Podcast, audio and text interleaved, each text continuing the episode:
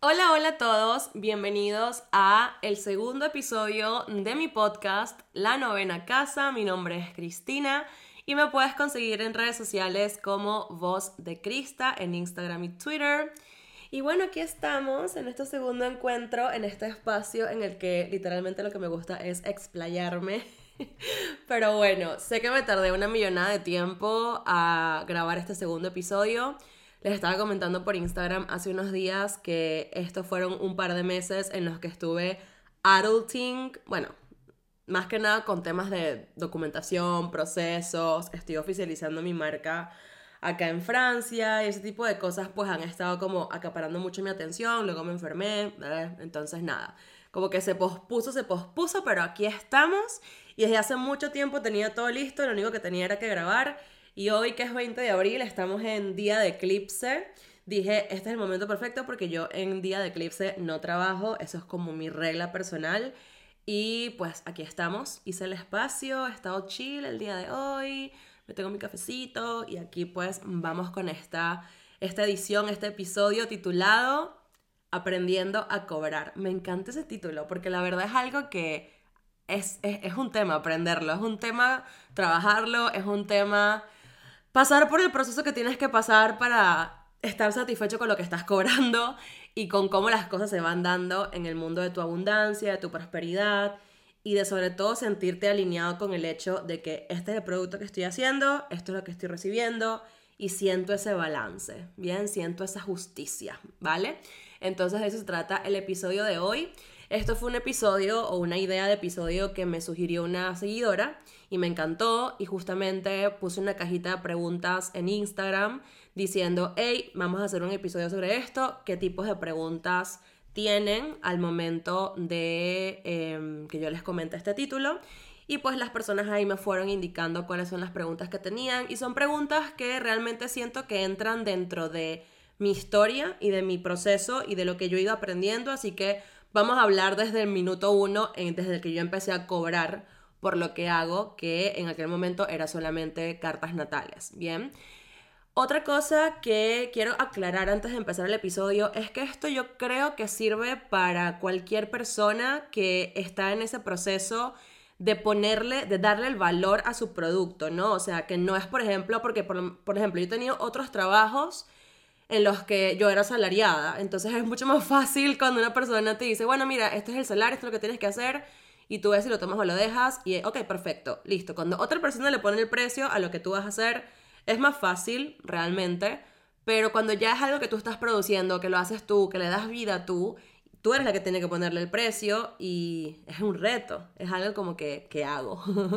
Ahora, ¿cómo pongo este precio? ¿En base a qué? ¿Dónde comparo? ¿De dónde me saqué ese número? ¿No? O sea, todos son un montón de preguntas que yo siento que cualquier persona que es quien le da vida a su producto puede aplicar independientemente de si eres astrólogo, si eres tarotista o si haces otra cosa. Entonces yo siento que lo que yo voy a hablar acá tiene mucho que ver con procesos que personas que son emprendedoras, que empiezan con su propia marca, pueden pasar, ¿no? Em, pueden vivir sin necesidad de que sea del mismo rubro, por decirlo así, en el que estoy yo, en el que están estas personas que me están escuchando, e inclusive para personas que de repente estén pensando em, en hacerlo y no lo hayan hecho todavía, o incluso personas que son asalariadas por ahí pueden conseguir cositas acá que yo diga que les pueden servir. Así que que sepan que esto no es únicamente en el caso de mío, que empecé con tarot y bueno, yo tengo otro tipo, un tipo específico de negocio.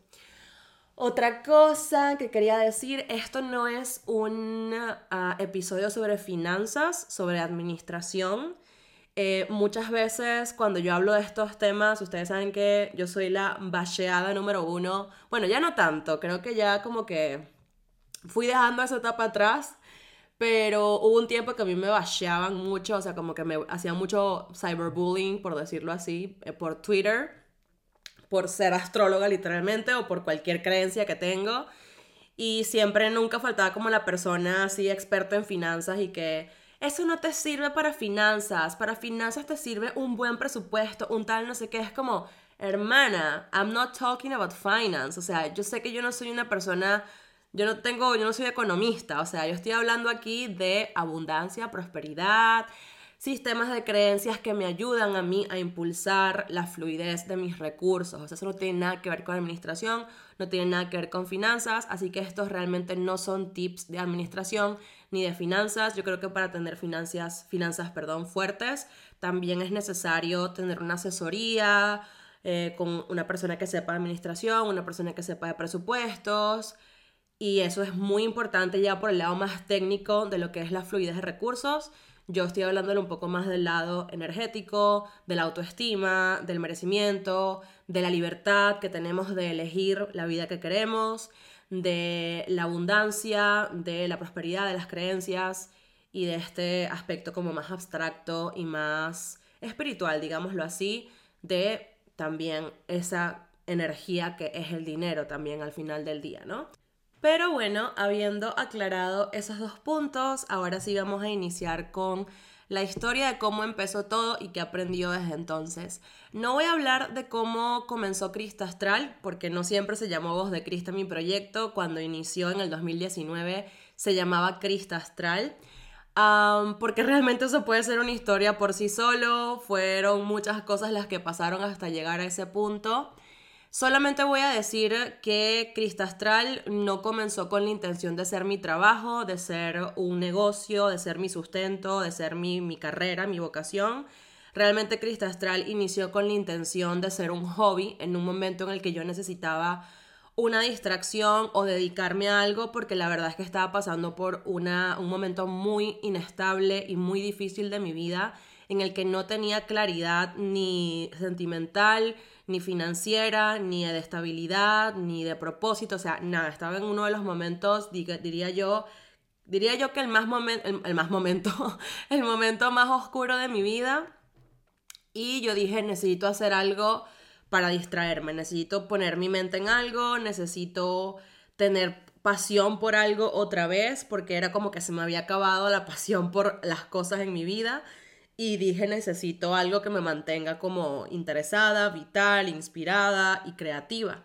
Y como justamente ya tenía varios años consumiendo astrología a nivel educacional, sí, pero no con esta intención de comunicarla, dije, bueno, vamos a hacerlo, vamos a empezar un Instagram sobre astrología porque también yo me daba cuenta que mi cuenta en Twitter cada vez que yo hablaba sobre astrología, como que tenía una buena respuesta de las personas, ganaba más seguidores. Y yo dije, bueno, capaz puedo hacer esto bien.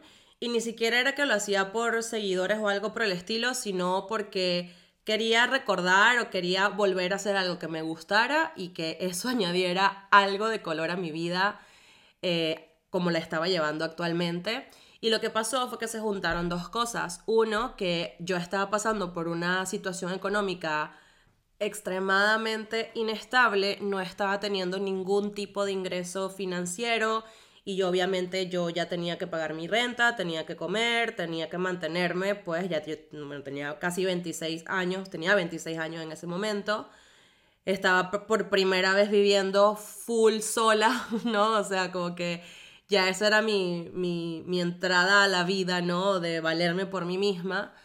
Y fue en un momento muy difícil porque justamente estaba empezando la pandemia, yo estaba en proceso de sacar mi DNI en España, cosa que si no lo tienes es imposible trabajar. Y tenía muchas cosas juntas que no me estaban permitiendo tener un trabajo normal y bueno, de repente mantenerme por un tiempo y después dedicarme a lo que me diera la gana. No, o sea, como que de ninguna forma la estaba teniendo fácil para poder tener un ingreso que me mantuviera. Y se juntó esa situación con el hecho de que personas en Instagram, en Twitter, me escribían y me decían, oye, Cris, este, tú haces cartas natales, haces revoluciones solares, o sea, como que me preguntaban sobre estas lecturas astrológicas que yo todavía no hacía, no ofrecía, pero como claro, ven mi Instagram y ven que yo me dedico a la astrología y que yo hablo de astrología y que de repente la gente va resonando con lo que yo voy diciendo, muchas de las cosas que me gustaban hacer en ese entonces eran hilos sobre hilos en Twitter, ¿no? Hilos sobre em, qué significa que tengas a Venus en tal signo, ¿no? Entonces, la gente que leía esas, esos textos se identificaba o resonaba con lo que yo estaba diciendo. Y ahí surgían personas que me preguntaban, oye, ¿será que haces cartas natales? ¿Será que me puedes hacer la mía? Entonces yo uní esa situación a mi situación económica actual y dije, listo, o sea, esto es lo que tengo que hacer para generar dinero y poder irme manteniendo como pueda, ¿no? Para sobrevivir, entre comillas, en ese aspecto. Y ahí vamos a un punto muy importante que, claro, o sea, pasó mucho tiempo para que yo me diera cuenta de esto, pero fue el hecho de que mi negocio e inició como una forma de yo no morirme de hambre. O sea, literalmente eso fue lo, eso, eso fue lo que empujó, o sea, evitar eso, evitar tanta incertidumbre, evitar morirme de hambre, evitar la catástrofe y el caos que, en el que ya estaba, ¿no? Pero como tratar de reducirlo fue la razón que empujó a que lo que era en aquel tiempo Cristastral iniciara. Y eso es algo que, obviamente, looking back, yo digo, es algo que agradezco, ¿no? O sea, como que agradezco que todo ese momento se dio para que las cosas pudieran surgir, pero definitivamente es, esa fue una de las cosas que yo tuve que reestructurar y tuve que reconstruir a nivel de creencias sobre lo que era mi negocio como tal, porque muchas veces el struggle de que nosotros vivimos o sufrimos, la lucha que nosotros vivimos o sufrimos al momento de cobrar es que estamos cobrando para sobrevivir y no necesariamente para tener una vida que nos guste, una vida próspera, una vida cómoda, una vida feliz, una vida con la que nos sintamos alineados y con la que nos sintamos identificados. Entonces, ¿qué pasó? Tomando en cuenta el hecho de que yo empecé a cobrar por mis cartas para sobrevivir, que yo cobraba mínimamente, yo cobraba muy poco. Y claro, yo en ese momento me ponía como un montón de excusas, ¿no?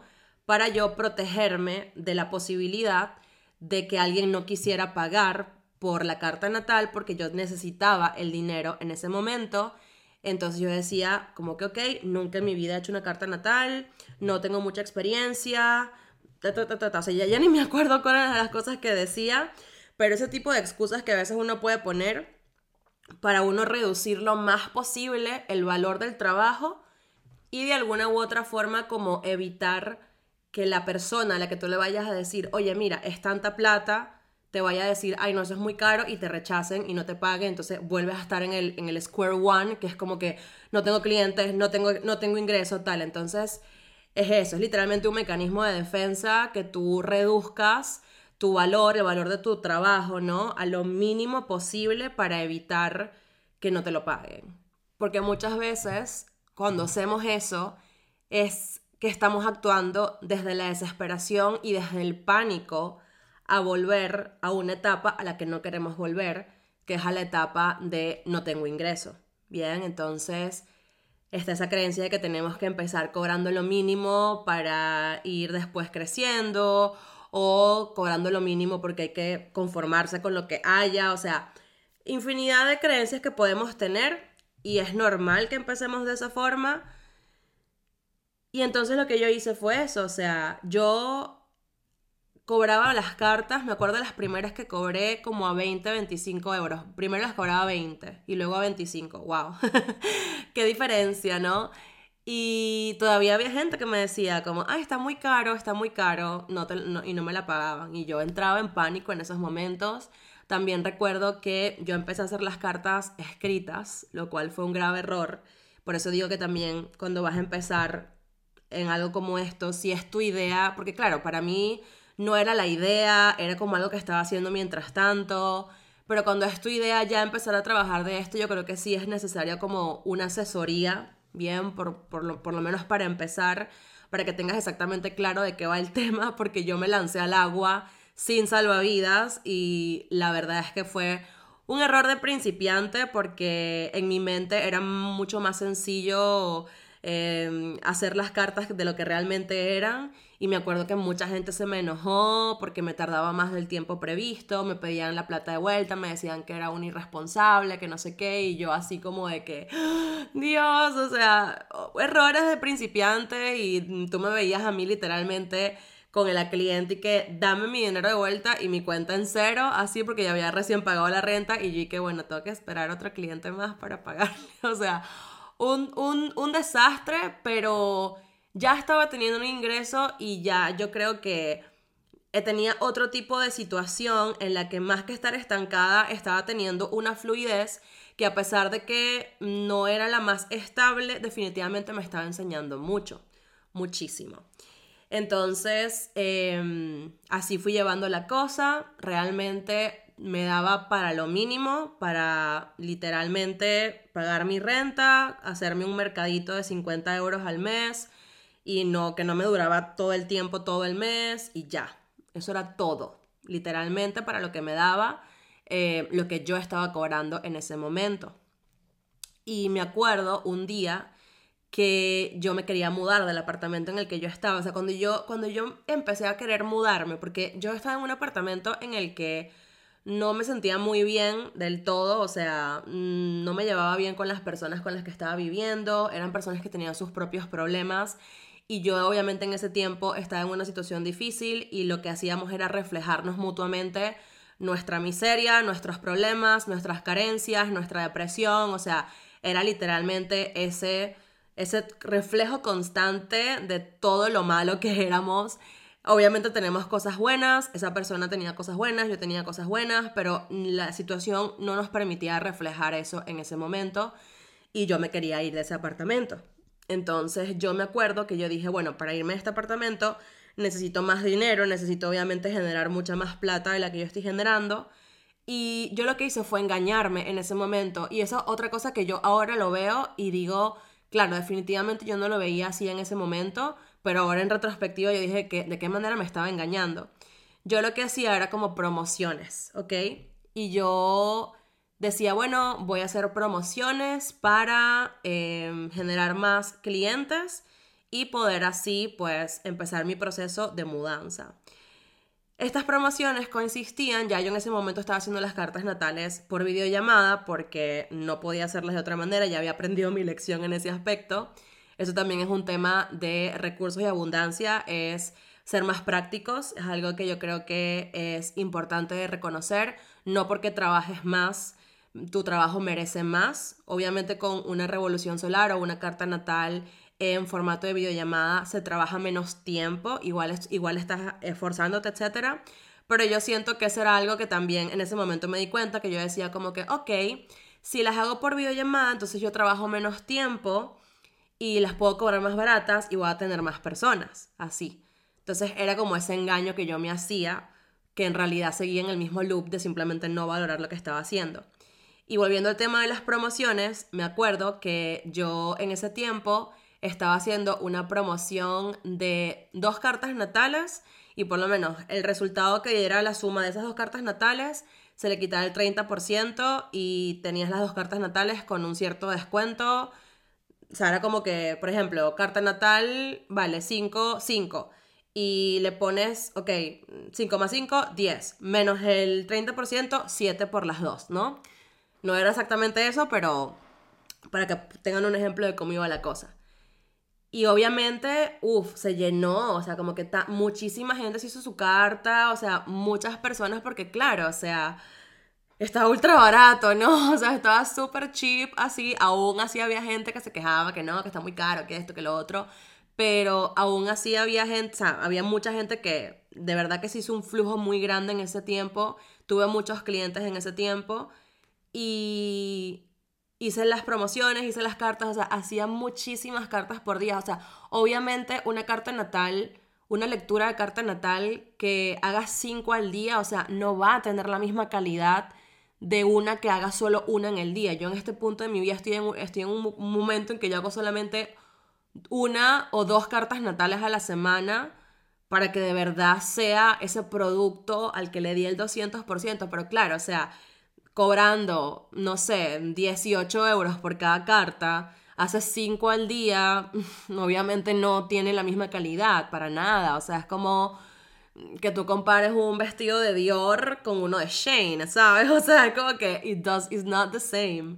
Entonces, em, por más que tuve todos esos clientes, por más que tuve toda esa fluidez, por más que, por más que tuve todo ese flujo, al final del día estaba ultra cansada y ustedes piensan que al final tuve el dinero para mudarme. No, o sea, no lo tuve no lo tuve. Y ahí fue que yo estaba, ahí fue como mi despertar, porque yo estaba tan cansada que ahí fue que me di cuenta que, que, que, cuando, o sea, fue como que, no, o sea, estar cansada no es, no es sinónimo de que voy a tener una gran recompensa, o sea, como que en ese momento empecé a despertar y ya yo tenía aproximadamente un año con el tema de las cartas natales, estaba llegando a un año de proyecto.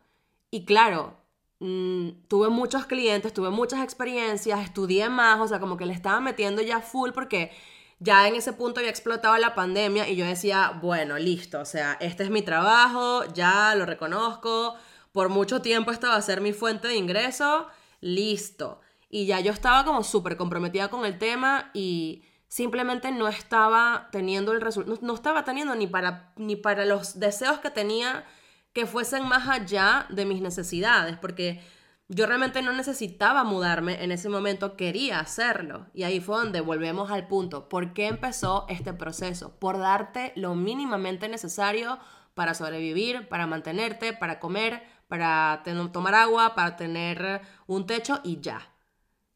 Y yo ahí fui despertando, como les digo, y fui entendiendo que tenía que cambiar la forma en la que yo veía mi negocio, en la que yo cobraba y la manera en la que yo estaba valorando mi trabajo. Mi mamá, mis amigas me decían, Cristina, tú cobras demasiado barato. O sea, todo el mundo me lo decía y yo sí, pero es que así no, así si cobro más nadie va a querer. Desvalorizando, ¿no? O sea, desvalorizando lo que yo estaba haciendo Em, eso es una clara señal de que no me estaba tomando en serio ni yo misma le estaba dando el valor a mi trabajo.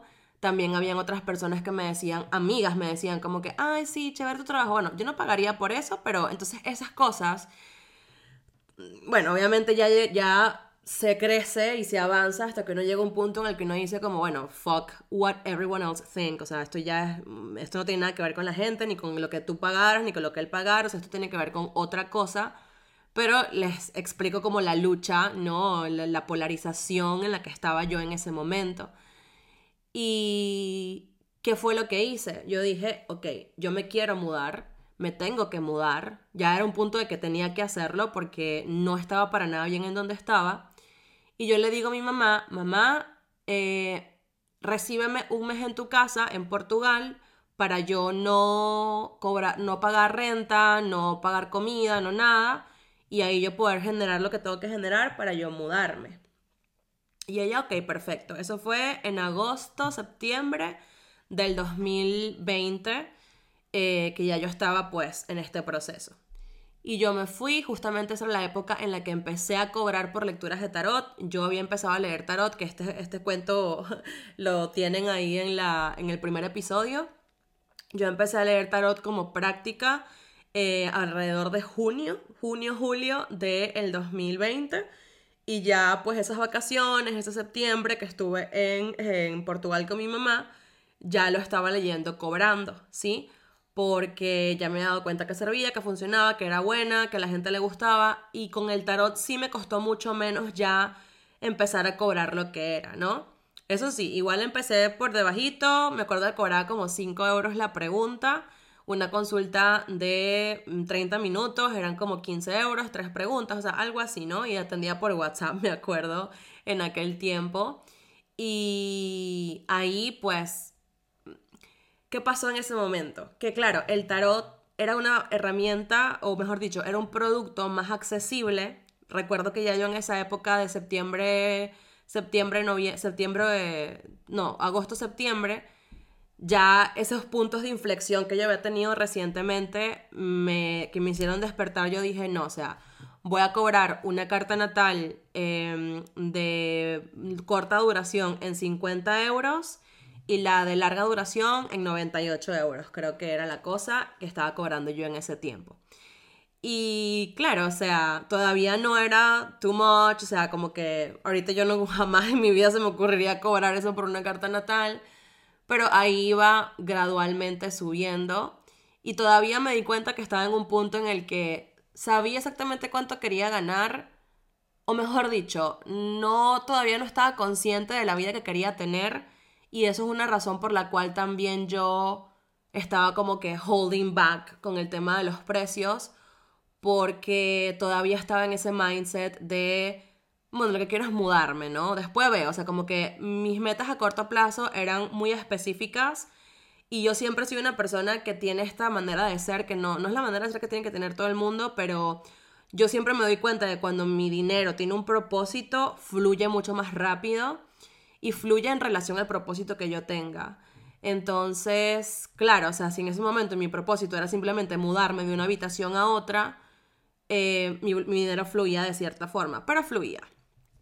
Entonces yo estaba como todavía sin tener mucha conciencia de exactamente cuál era el tipo de vida que yo quería y por eso también siento que me costaba mucho apuntar con el valor que daba a mi trabajo, porque simplemente ahora se trataba de mudarme y ya. Y lo logré, me mudé. Cuando me mudé, eso también para mí fue un punto de inflexión muy fuerte porque salí de un ambiente muy tóxico, salí de un ambiente en el que nos estábamos reflejando, como les digo, lo peorcito de cada persona, o sea, como que realmente no era un lugar en el que había un ambiente óptimo para mí, en el que yo me sintiera que pudiera florecer. De hecho, me pasaron muchas señales, o sea, recibí muchas señales muy locas en ese momento en el que me mudé.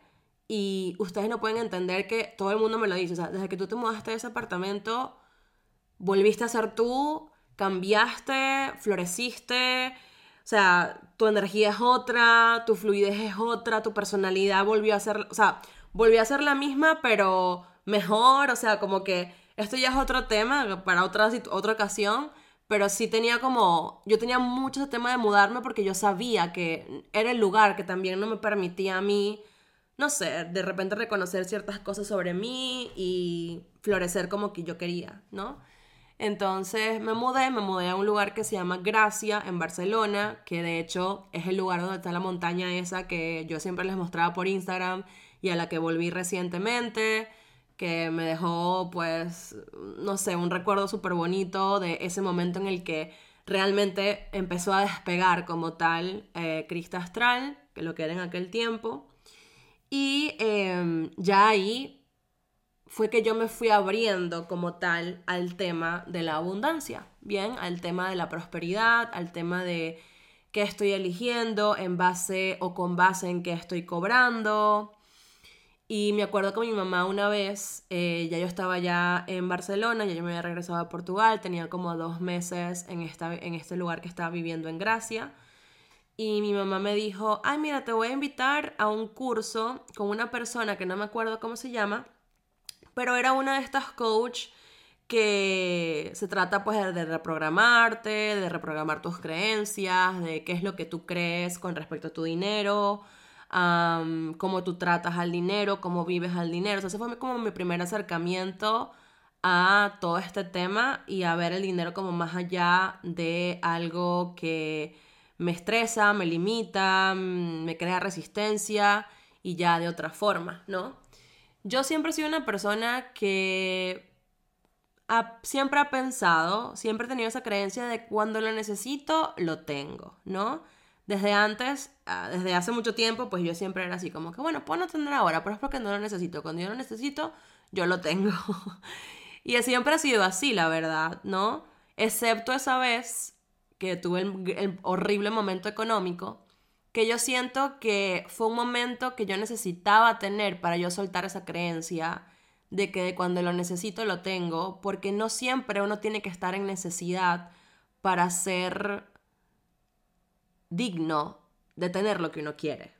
Uno no siempre tiene que estar a punto de ahogarse, a punto de hundirse, a punto de implotar para que, ah, aquí está, aparece, ¿no? No tenemos que ser esas personas que nos llevamos a ese límite para que ahí empiecen a fluir las cosas. Y no, y no solamente con el tema de dinero, sino en cualquier otro tema de la vida. O sea, muchas veces podemos estar programados de esa forma, de como que tengo que estar a punto de, de la destrucción y el caos para que ahí fluyan las cosas, ¿no? Entonces, yo me acuerdo que, claro, fue todo un proceso que lo llevé muy en silencio porque todo esto realmente siento que pasó muy a nivel subconsciente yo todavía estaba viviendo el proceso de cobrar así como de, bueno, mientras más experiencia tengo, más cobro, ¿no?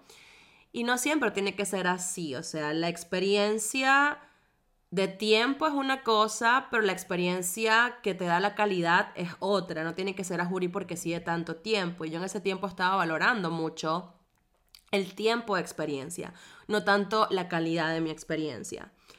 Y tuve esa apertura porque mi mamá me invitó a ese curso, mi mamá también estaba como muy metida en el tema, mi mamá también desde siempre yo siento que ella ha tenido como este tema con, con la abundancia y la prosperidad. Sí sé que por lo menos ella era muy de afirmaciones, las cuales yo siento que son una parte fundamental, pero también en mi proceso me he dado cuenta de que no son suficientes, no se trata simplemente de repetir un mantra, es otra cosa distinta. Em, pero bueno, eso es algo que ya yo estaba aprendiendo paso a paso. Pero en ese punto tuve ese primer acercamiento. Realmente ni siquiera me acuerdo cómo se llama la persona de la que mi mamá, eh, porque mi mamá me regaló el curso, ¿no? Como me regaló la entrada, por decirlo así, a ese curso. Y yo, bueno, ahí escuché cosas que si bien no profundicé demasiado en todo lo demás que hacía esta coach, siento que hicieron como tres clics en mi cabeza seguiditos que ya para mí fueron como ese primer salto que me empezó a abrir la mente respecto al tema. Eh, me acuerdo que una de las cosas que decía esta persona era cómo nos sentíamos alrededor del dinero, o sea, como cómo nos sentíamos con la idea de con la idea de cobrar, con la idea de pagar sobre todo, todo lo que fuese circulación del dinero, tanto cobrar como pagar. Y si lo que sentíamos era ese sentimiento como de estrés, como de resistencia, como de miedo, como de Uh, o sea, como sentirnos fuera de control, sobre todo cuando pagábamos, ¿no? Sobre todo cuando hacemos ese tarjetazo así que sabemos que se salen unos, no sé, 100, 200, 300 euros en nuestra cuenta, o sea, cómo nos sentimos en ese momento. Eso ya te dice mucho sobre qué relación estás teniendo con tu abundancia, con la libertad que tienes de elegir y también con el dinero en sí, tanto, no tanto mm, como el tema eh, material, sino también como, como, como energía, ¿bien? Entonces, em, una de las cosas que me dejó esa, ese curso fue la parte del el mindset que tenemos al momento, no de gastar, sino de transformar nuestro dinero. Y eso es algo que no me lo vi en el curso, pero esto es algo que he ido aprendiendo a entender por mí misma, que yo sé que mucha gente también lo hace, que es que el dinero no se gasta, sino que se transforma, lo estamos transformando y al mismo tiempo es qué tipo de energía estoy evocando yo al momento de hacer el uso pues del dinero. Y yo me acuerdo que desde ese punto empecé literalmente a decir cada, vez que paso la tarjeta, cada vez que pago algo, lo que sea, sea una necesidad, un deseo, un lujo, lo que sea, cada vez que lo hago siempre estaba como sea, me, llenaba como de una luz así dorada y yo decía, ¡ay, qué rico! O sea, como me encanta hacer esto. Y no les puedo explicar la diferencia que se empezó a ver con la fluidez. O sea, me llegaban más clientes. Y yo sé que esto puede parecer pensamiento mágico y ahí quien me escuchará y dirá, ay, maldita hippie, lo que sea, pero yo puedo decir de verdad que eso a mí me refuncionó. Sea, mm, la verdad es que yo sí veo la diferencia, yo sí vi el clic que hizo en ese momento, ese cambio de mindset, ese cambio de actitud. Y no es que no me entrara dinero antes, de repente me entraba la misma cantidad, pero la forma en la que yo lo veía me sentía mucho más abundante, me sentía mucho más rica, mucho más próspera. Y la verdad es que sí me entraba más, o sea, no lo voy a decir como que, ay, quizás era un tema de percepción. No, la verdad es que sí me entraba más sí me entraba más cuando yo empezaba a tener una relación más sabrosa con la idea de usar mi dinero o con la acción de usar mi dinero en sí. Otra cosa que me quedó mucho de este curso, que esto sí lo sigo aplicando en mi vida, y creo que es algo que yo estaba haciendo pero de la forma equivocada, que es el tema de ir gradualmente no podemos estar ganando, por ejemplo, no sé, 1.200 em, euros y apuntar y que no, quiero empezar a ganar 10.000, así. No, porque obviamente tenemos que empezar a expandir nuestra realidad también tomando en cuenta nuestra realidad. Sí, podemos llegar a ese punto, claro que sí, pero hay que ser sensatos y hay que tener metas sensatas, no quedarnos en las mismas, irlas expandiendo con el tiempo, pero no queriendo cambiar las cosas de la noche a la mañana porque lo que vamos a hacer es frustrarnos, ¿bien? Que es lo que yo siempre digo, o sea, la persona que dice, ay, hay 10 mil dólares en mi cuenta, hay 10 mil dólares en mi cuenta, hay 10 mil dólares en mi cuenta, y pasas, pasas una semana diciendo eso y no aparecen los 10 mil dólares en la cuenta, pues obviamente te vas a frustrar. Ay, no, el pensamiento mágico no sirve. Ay, no, las afirmaciones no sirven. Ay, no, esto no sirve. Porque no se trata de eso. se trata de una expansión de tu realidad paso a paso, en la que tú vayas mezclando cambio de creencias, vayas mezclando acciones que te ayudan a salir de la zona de confort. Una cosa que yo siempre digo es, si tú quieres ser algo, tienes que actuar como ese algo pero no es como que dices, oh, ok, voy a actuar como una persona millonaria, me voy a sacar un crédito en el banco y voy a comprar un carro de 45 mil dólares y listo, actuando como persona millonaria. No, no realmente. Es como pasito a pasito, o sea, expandir un poco más de lo que te permites en este momento hacia lo que quieres, pero un poco, o sea, un poco cada vez. Y a lo largo del tiempo, pues esto va a ir demostrando un resultado, ¿bien? Yo por lo menos, o sea, antes yo decía, no sé, yo tengo cosas que me compro que son como un gusto, que definitivamente tienen su budget, ¿no? Pero que en aquel momento también las quería, pero sabía que tenía que, tenía que acondicionar mi realidad física, mi realidad económica para yo sentirme un poco más segura de dar el paso fuera de la zona de confort, porque eso sí, eso sí es importante de saberlo. Siempre vamos a tener que salir de la zona de confort para expandirnos, pero no siempre tiene que ser como a lo loco, o sea, no siempre tiene que ser como, sí, bueno, voy a dar un paso para ganar un millón de dólares, o sea, no se trata de eso, o sea, eso también es una de las cosas que hablan mucho desde, hablan mucho también desde la carencia, ¿ok? Porque no estamos realmente acondicionando nuestro ser y nuestra persona o no estamos flexibilizando nuestra persona paso a paso, trabajando en nuestro carácter para poder lograr algo, bien, eso también es como una señal de carencia, el tema de querer hacerlo todo la noche en la mañana, o sea, no invertir el tiempo. El deseo que tú tienes necesita tiempo, necesita esfuerzo, necesita trabajo personal, necesita procesos y querer hacerlo de la noche a la mañana es como no reconocer exactamente el valor que tiene también ese deseo que tú vales, ¿no?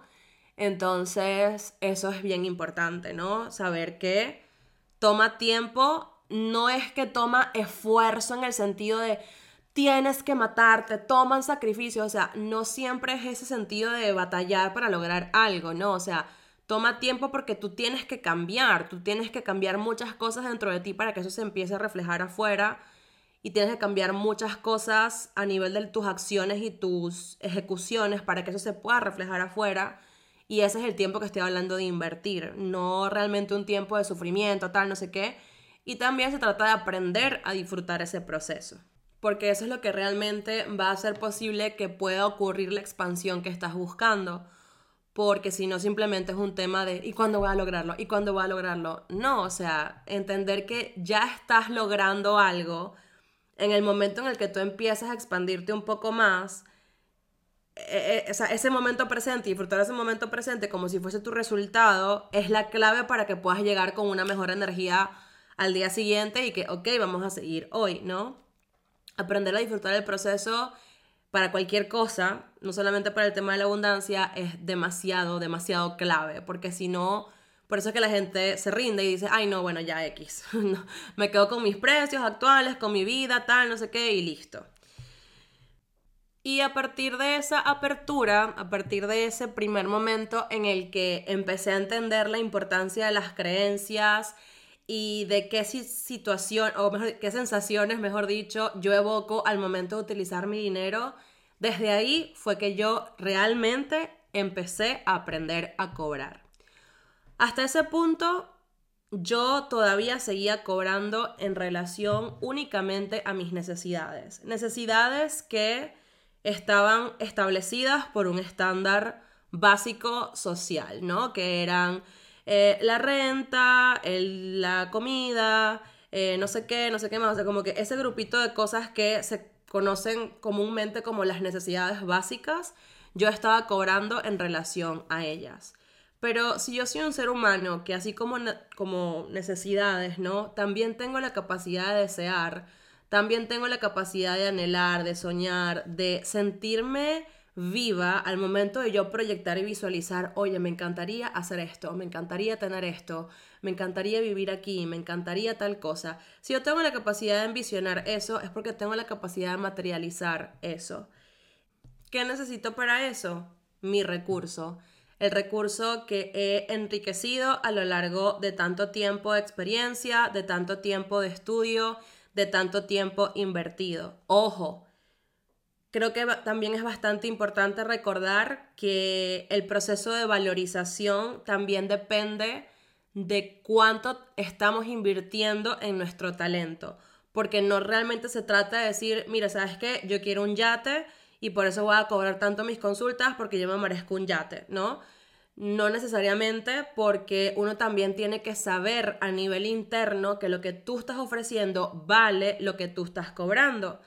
Y eso es una línea muy delgada porque justamente eh, estamos hablando de lo que sería una sobrevalorización si tú estás, digamos, inyectándole el 200% a lo que cobras cuando en realidad sientes que de repente estás en el mismo lugar a nivel de habilidades en el que estabas cuando tú cobrabas menos que eso. Ojo, también es importante ver si en ese tiempo estabas desvalorizando tu producto, ¿sí?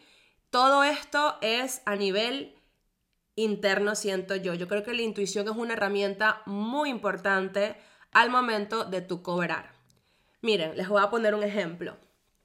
Una vez yo empecé a hacer una lectura que me encantaba hacerla, estaba en ese momento descubriendo una parte de mí que quería enfocarse mucho en ayudar a la gente a entender exactamente cuál era su vocación, cuáles eran las actividades, cuáles eran los talentos, las áreas de genio de alguien para que pudiese tener un trabajo con el que se sintiera alineado, una vocación y una carrera con la que se sintiera alineado y en ese tiempo tenía una lectura que se llamaba Mi Poder Natural. Y yo saqué esa lectura y me acuerdo que le puse todo el amor del mundo y una vez se la hice una clienta y la lectura quedó preciosa, o sea, descubrimos un montón de cosas, descubrimos el talento, o sea, como que eh, hilamos muchos temas también a nivel de la niñez de esta persona, o sea, como que fue muy bonita la lectura y me encantó, me, hizo sentir súper llena. Y en lo que cerramos la sesión, yo hice así como... Y en ese momento yo dije, esta lectura no vale eso, vale más. Y yo creo que ese tipo de cosas son muy importantes al momento de tú encontrar, porque esto es un proceso también, o sea, no es de la noche a la mañana que tú dices, listo, este es el precio de mi producto, listo, aquí está, jaja. No, hay momentos en los que tú le pones el precio y dices, oye, mmm, no, este no es. Inclusive hay momentos en los que yo estaba haciendo una consulta y la hago y digo, no, está un poquito overpriced la consulta para lo que fue. Y en ese caso lo que hago es no necesariamente reducir el precio, pero invertir un poco más en algo que pudiese hacer que yo diga, ok, mi consulta vale esto, ¿sí? Nunca lo he hecho para atrás, sino que hago algo y es donde entro con el, es donde llego con el tema de que uno no puede irse a lo loco y decir como que, ay, sí, mi consulta de una hora de astrología te vale 5 mil dólares, ¿ok? Mm, mm, a ver, no es que piense que una persona que cobra 5 mil dólares no, no debería hacerlo. Hay personas que sé que cobran muchísimo dinero por una consulta astrológica y siento que tendrán sus temas, o sea, tendrán sus, sus razones, tendrán sus herramientas, etc. Me encantaría yo, y de hecho, ojalá llegar al punto en el que yo me sienta ultra alineada con unos 5 mil dólares o unos 5 mil euros para mi consulta en este momento no es así. Entonces es a lo que me refiero también con el hecho de que es algo que igualmente está en nosotros, ¿no? El invertir en nuestro talento, porque este tema del cobrar va de las dos maneras. Si de repente estás cobrando muy poco o estás cobrando demasiado, o sea, puede ser de ambas formas. Y yo siento que al momento de cobrar es el tema de cómo nos estamos sintiendo, ¿sí? Cómo el cuerpo no miente, el cuerpo no sabe cómo mentirte. Entonces, ¿cómo te estás sintiendo al momento que tú estás cobrando algo? Hay algo que quiero explicar acá y es que hay momentos en los que tú vienes mucho tiempo cobrando algo y de repente sientes que ya no vale eso, que vale más. Y también eso es totalmente válido si tú vienes tiempo cobrando algo, tienes, no sé, tres meses cobrando algo de una forma y tú llegas al punto en que, mm, no, o sea, no siento que valga esto, no, ya, no, me, ya no me siento como en, sintonía con este precio, es totalmente válido cambiarlo, es totalmente válido aumentarlo.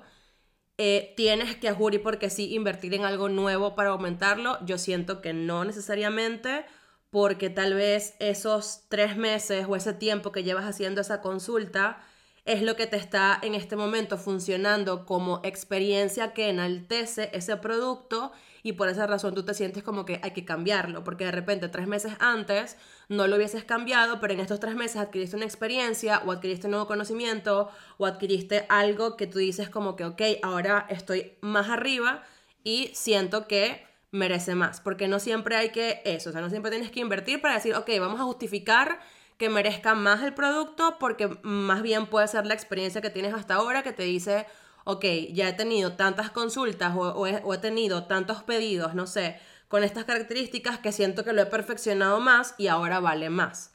Entonces eso también es bien importante. El tema de cobrar, aprender a cobrar, o sea, una de las cosas más importantes de aprender a cobrar es que sepas que es un trabajo intuitivo también, es un trabajo energético también y no siempre es del todo lineal, no siempre es como que encuentras el precio perfecto y siempre te va a durar así para toda la vida y vas a estar conforme para toda la vida, no.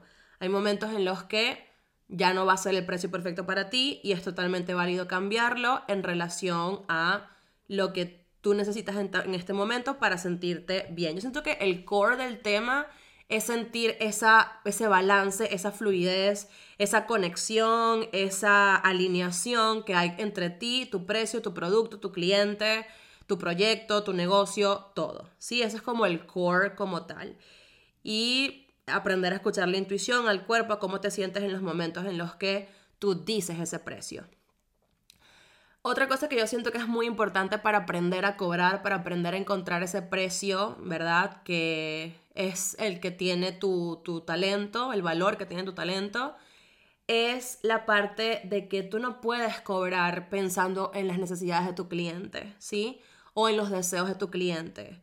Tú tienes que cobrar pensando en tus necesidades, en qué es lo que tú quieres, en qué cuánto tú necesitas para tener X o Y, o para tener estabilidad, o para cumplir tal cosa, ¿sí? Ahora, y esto es algo que a mí me pasa mucho porque ustedes saben que yo vivo en una de las ciudades más caras del mundo, que es París. Y eso es algo que yo aprendí mucho aquí en París porque siempre tenía personas que me decían, no, o sea, yo sé que muchos de mis clientes son latinoamericanos, no todos viven en Latinoamérica, hay unos que no viven en Latinoamérica, pero otros que sí viven en Latinoamérica y muchas veces nunca me falta una persona diciéndome como, no, eso está muy caro para mí, para mi situación, tal, no sé qué.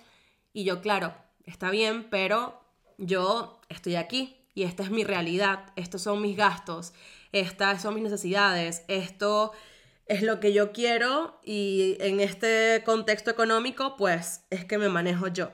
Entonces siempre es, eh, siempre tengo como esta ley de cierta forma de preocuparme más de qué es lo que tengo yo que cubrir, qué es lo que tengo yo que tener, qué es lo que estoy buscando yo conseguir según mis condiciones, mi contexto y donde yo vivo. Y bueno, si alguien quiere una lectura mía, a porque sí, pues es con las condiciones de que yo vivo en determinado lugar, por ejemplo. Bien.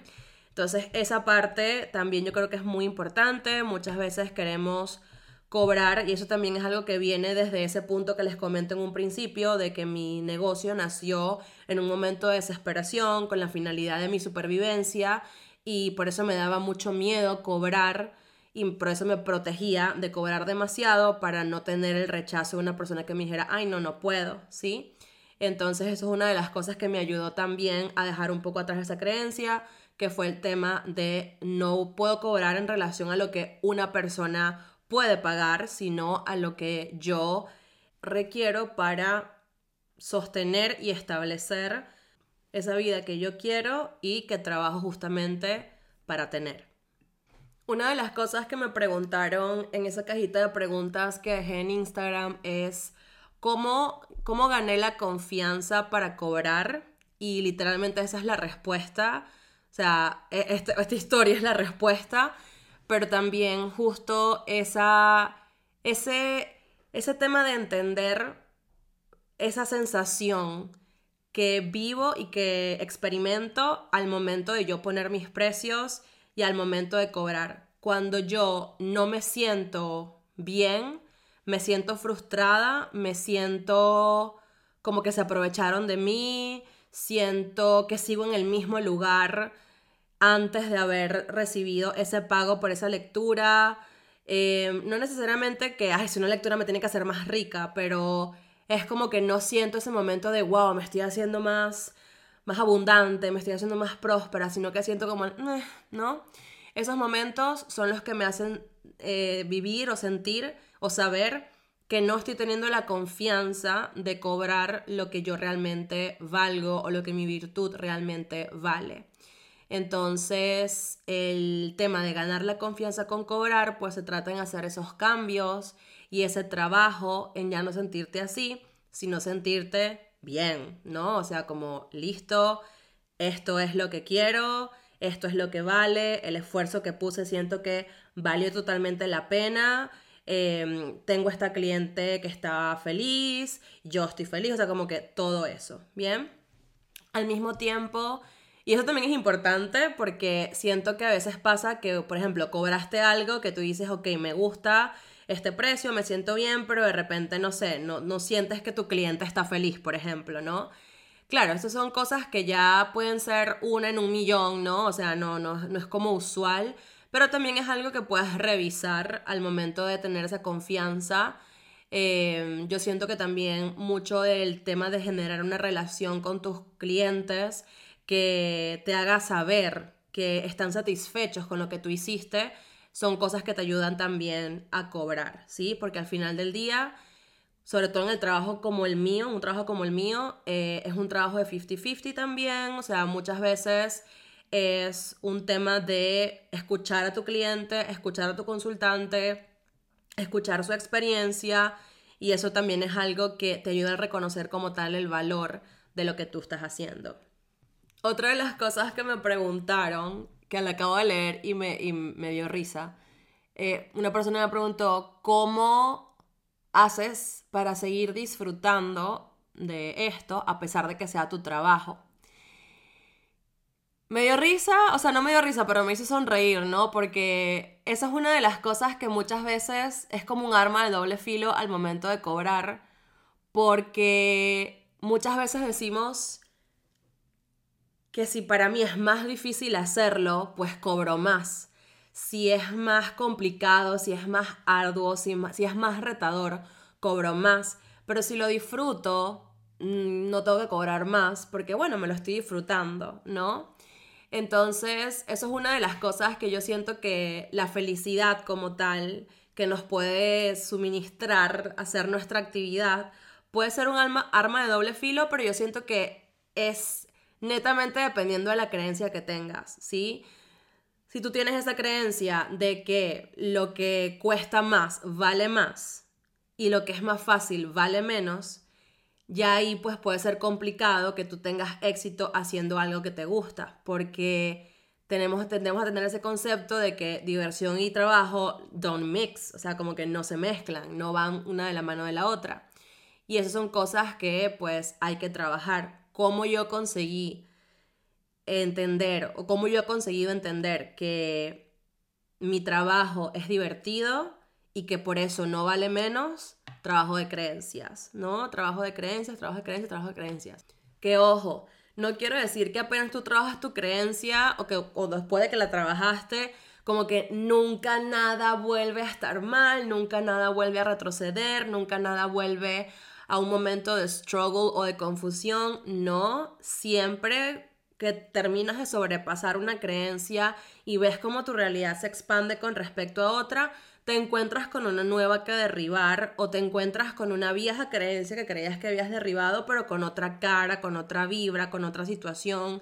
Y hay que seguir, digamos, terminando o sanando ese tema, ¿no? Sanando esos patrones. Y lo que yo quiero dar a entender también es que aprender a cobrar nunca se termina de aprender a cobrar realmente, ¿no? O sea, como que es algo que va mutando, va cambiando porque así como nosotros nunca vamos a dejar de aprender, nunca vamos a dejar de aprender a cobrar, ¿sí? Siempre va a haber algo nuevo que entender sobre nuestro producto, sobre nuestro talento, sobre nuestro proceso que altera la forma en la que nosotros cobramos y es totalmente válido, o sea, es la metamorfosis y el proceso de evolución y revolución por el que vas pasando tú y tu negocio de la mano y así es, ¿no? Entonces yo creo que una de las cosas más importantes sobre aprender a cobrar es que sepas que nunca vas a terminar de aprender a cobrar, em, vas a aprender algo nuevo que te va a funcionar durante un tiempo vas a derribar una creencia, vas a generar otra que te va a funcionar durante un tiempo, pero de aquí a dos años, a un año más o a cinco años,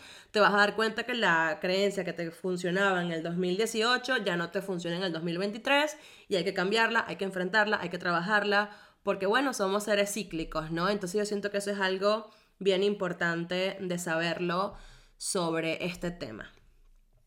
Otra cosa que es algo que yo siento que estoy aprendiendo porque no quiero hablar aquí como si yo ya lo supiera todo, pero yo creo que algo bien importante es saber que uno tiene que tener muy claro también cuál es el cliente que uno está buscando.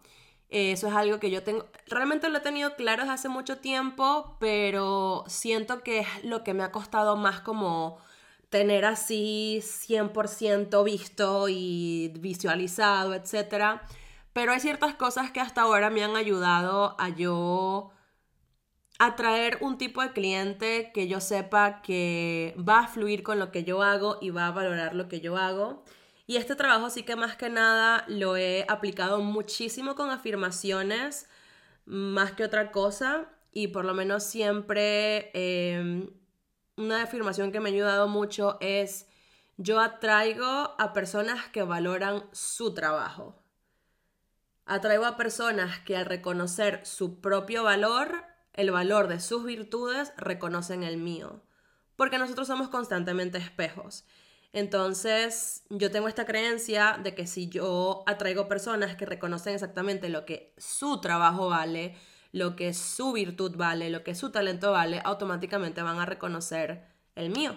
Bien, entonces eso es algo que yo siento que también me ha ayudado bastante, aunque todavía estoy tratando de expandir un poco más la forma en la que trato de dar con esos clientes, aunque realmente yo estoy muy satisfecha con mis clientes hasta ahora, de repente por eso es que no es como que he buscado demasiadas alternativas porque siento que esto es algo que sí lo he trabajado. Obviamente mis clientes de hoy no son los mismos que yo tenía cuando mis cartas costaban 17 euros, 20 euros, obviamente no lo son.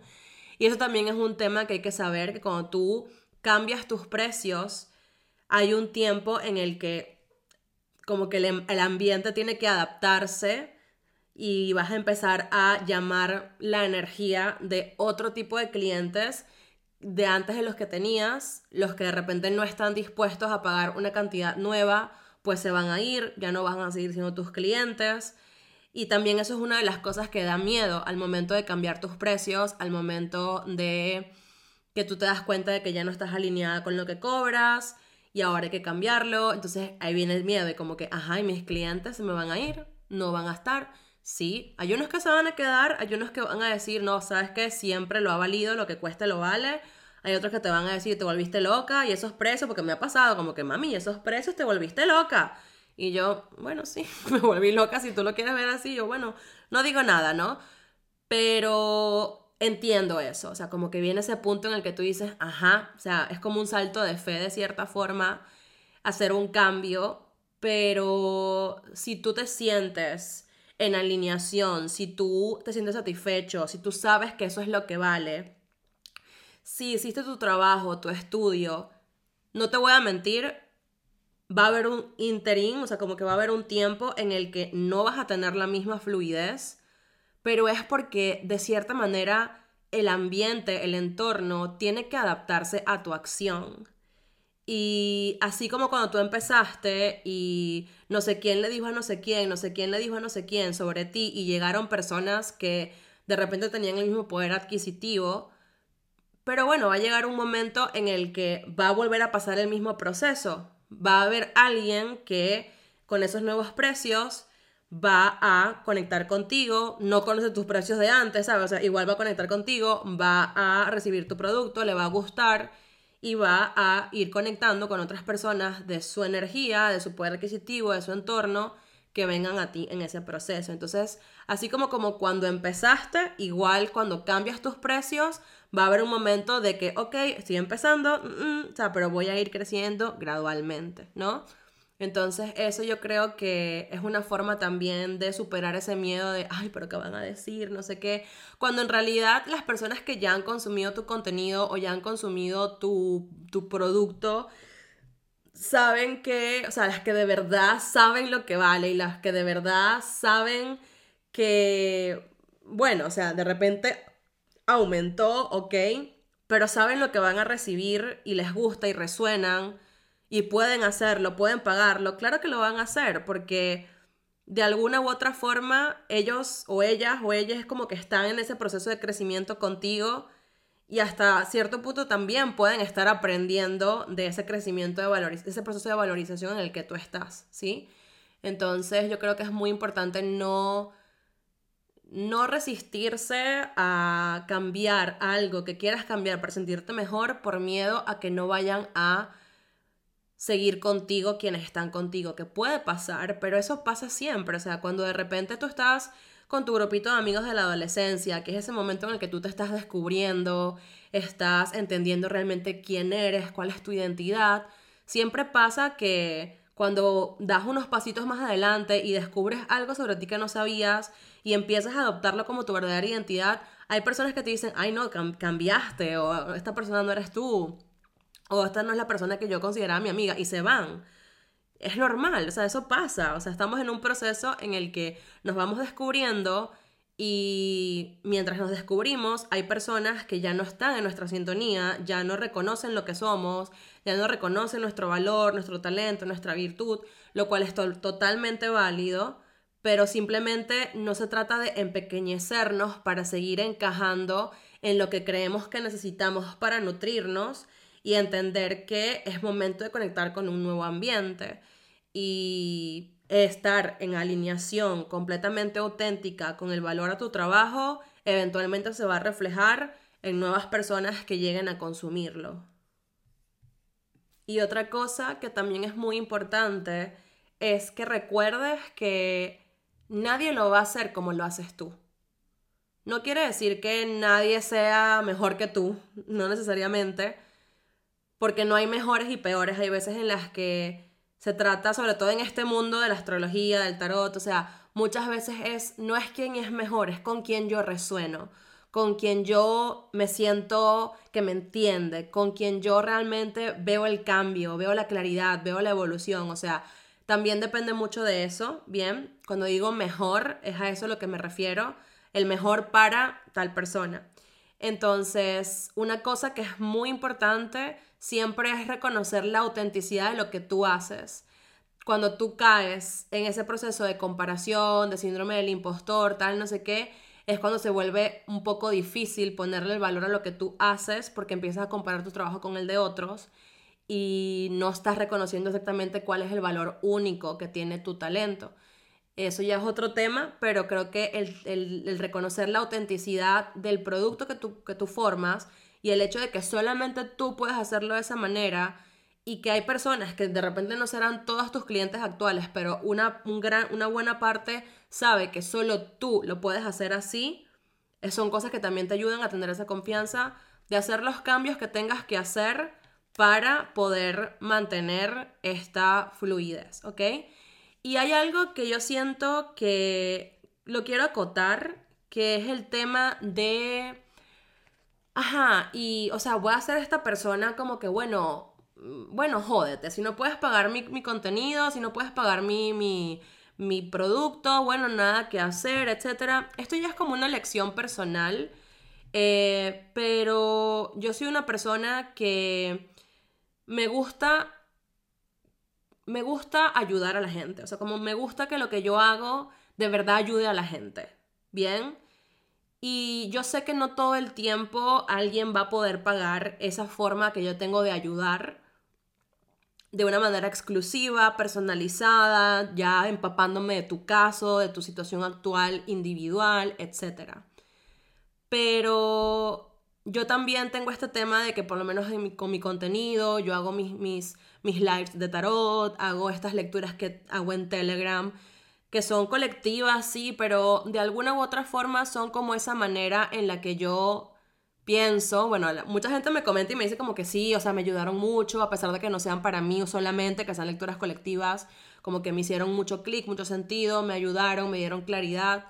Y yo siento que eh, muchas veces también se trata de eso, o sea, no se trata como de que, porque claro, o sea, yo quiero una vida para la que yo necesito tener abundancia, ¿no? Tener recursos, tener, tener prosperidad. Yo quiero una vida así, y yo estoy apuntando a eso y esta es mi vida y es como yo la estoy construyendo. Pero también sé que lo que hago tiene como un gran componente espiritual, humano, de ayudar. Entonces siempre como que dejo ese espacio para hacer algo que sea como give back, o sea, como que lo doy, no cobro por eso, aunque no sea especializado, aunque no sea individual sé que es algo que igual está ayudando y de alguna u otra manera con esa, con esa situación o con esa actividad que hago contrarresto un poco ese pensamiento que pueda tener como de, ay, soy una persona materialista o soy una persona que en realidad no es que quiero ayudar, sino que lo que quiero es dinero, ¿no? Que muchas veces esa es una de las cosas que me, me, me carcomen un poco porque sé que mi actividad es algo que está en esa onda, pues no Em, es de espiritualidad. Entonces muchas veces hay personas que como te dicen, ay, todo lo que tú haces es por dinero, tú realmente no quieres ayudar a la gente porque si quisieras ayudar a la gente no cobraras. Y eso es otra cosa que específicamente para las personas que estamos en el mundo holístico es, es algo que muchas veces es un, un, uno de los retos que más enfrentamos, ¿bien? Pero al final del día estamos haciendo un trabajo como todas las demás personas. Estamos invirtiendo horas en nuestro día, estamos invirtiendo energía, estamos invirtiendo conocimiento, estamos invirtiendo experiencia, estamos invirtiendo lo mismo que invierte cualquier persona que estudió una carrera, nosotros también estudiamos para esto. Que estudió, bueno, yo también estudié una carrera, pero no tiene nada que ver, pero ajá eh, estudiar, eh, ¿cómo se dice? Em, compraron recursos materiales para poder trabajar, yo también compré recursos materiales para poder trabajar. Estudiaron, yo también estudié. Eh, invierten tiempo, yo también invierto tiempo. O sea, hacemos lo mismo que cualquier otra persona. Entonces, eso también es muy importante recordarlo, que sí, que es algo espiritual, que es algo para ayudar, etc. Pero al final del día, igualmente se está trabajando. Entonces eso es algo que yo creo que hay que entenderlo, muchas veces se confunde. Em, esto como que no es un trabajo de verdad, pero en realidad, bueno, mis colegas podrían decir lo que es un trabajo de verdad, ¿no? Y eso es una de las cosas que uno cuando está empezando, y hasta el sol de hoy, o sea, todavía yo recibo mensajes de personas y que, hola, ¿tú cobras por la carta? ¿Hace, ¿O haces la carta gratis? Así es como que ¿Cómo que gratis? O sea, ya va. Todavía hay personas así que me escriben y que personas, una vez una persona me escribió, yo quedé como que, pero ¿qué le pasa a la gente? O sea, me escribió y que, ay, hoy es mi cumpleaños, ¿qué tienes para decirme? ¿Sabes? O sea, como que, ay, hazme una lectura porque es mi cumpleaños. Así como mucha gente que está como en esa onda de que, no, no, no, pero eh, ¿qué te cuesta? Una cartica y no sé qué.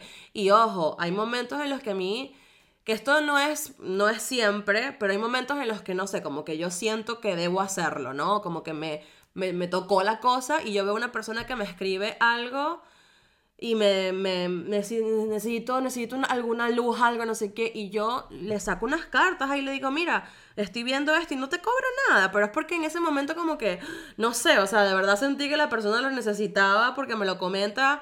Hay momentos en los que recibo esos mensajes y digo, bueno, la verdad es que no te puedo ayudar en este momento, o sea, es también muy como cuestión mía.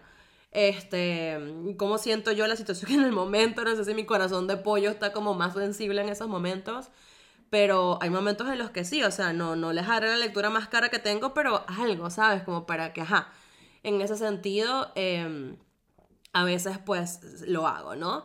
Eh, que no es como que, ay, sí, la salvadora o algo por el estilo, pero son cositas que de repente nos recuerdan, ¿no? Como que no, sí, en realidad sí soy un ser humano y no es que esté vendiéndole una cortina de humo a la gente o no es que esté, digamos, eh, sí, ayudando y amor y paz y buenas vibras y todo, pero págame, ¿no? O sea, sí se hace por vocación, pero la vocación de uno tiene valor. La vocación de uno tiene, tiene muchísimo, muchísimo valor, sobre todo cuando uno la construye con pasión y con perseverancia y con compromiso a lo largo del tiempo.